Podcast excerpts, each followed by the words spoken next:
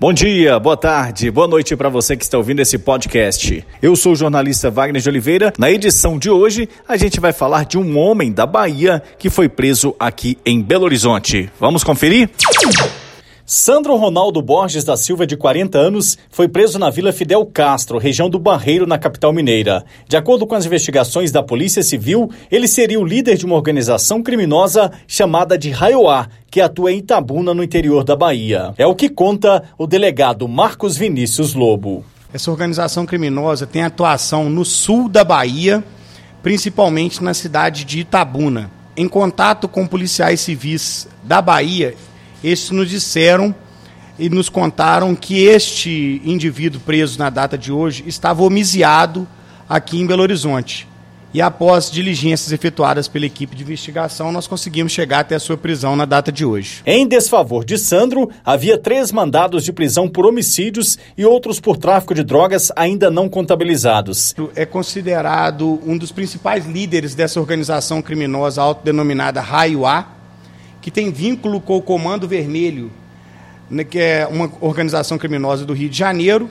Essa organização criminosa, Raiuá, é uma organização que atua no sul da Bahia, é uma organização criminosa especializada em tráfico ilícito de entorpecentes e responsável por vários homicídios no sul da Bahia. Homicídios relacionados ao tráfico?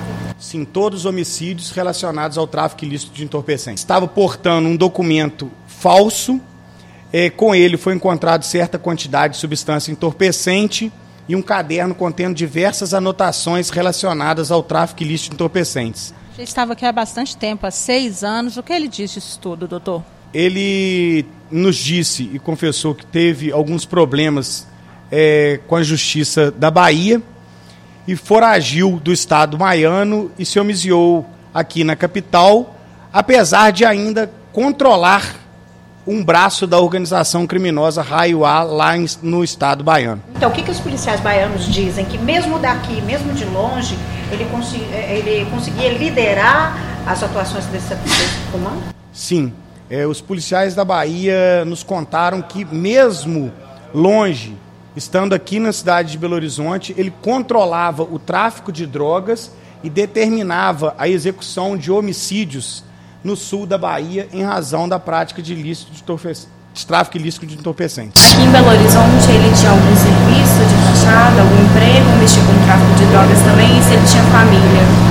A gente acredita que ele ainda fica também executando o tráfico ilícito de entorpecentes aqui na capital, razão pela qual está sendo autuado em flagrante delito pelo crime de tráfico ilícito de entorpecentes e uso de documento falso. De acordo com os policiais da Bahia, existe uma divisão ali, principalmente em Itabuna, é a Raiuá. É. Existem diversas organizações criminosas que atuam em território baiano hoje. Dentre elas existe a Raio A, Raio B e a DPM. Todas elas originárias do sistema carcerário baiano e que têm vínculo com o Comando Vermelho no estado do Rio de Janeiro. Tá, então, não só para Bahia, mas para Minas também, a importância da prisão desse homem, que além de comandar daqui, aí também controlava o, o tráfico em Belo Horizonte. Ele controlava o tráfico aqui na região onde ele foi preso. Então, trata-se de um grande golpe numa organização criminosa importante no estado baiano. É, os policiais da Bahia irão comparecer aqui no DOS para as providências legais cabíveis com relação ao território baiano. Ele nega participação em qualquer tipo de organização criminosa e confessou o uso do documento falso em razão do mandado de prisão preventiva que existia em seu desfavor. A esposa também já teve alguns registros policiais no estado baiano, em razão pela qual também veio para a capital mineira até para se homiciar da Justiça Baiana, apesar de não existir mandado de prisão contra ela.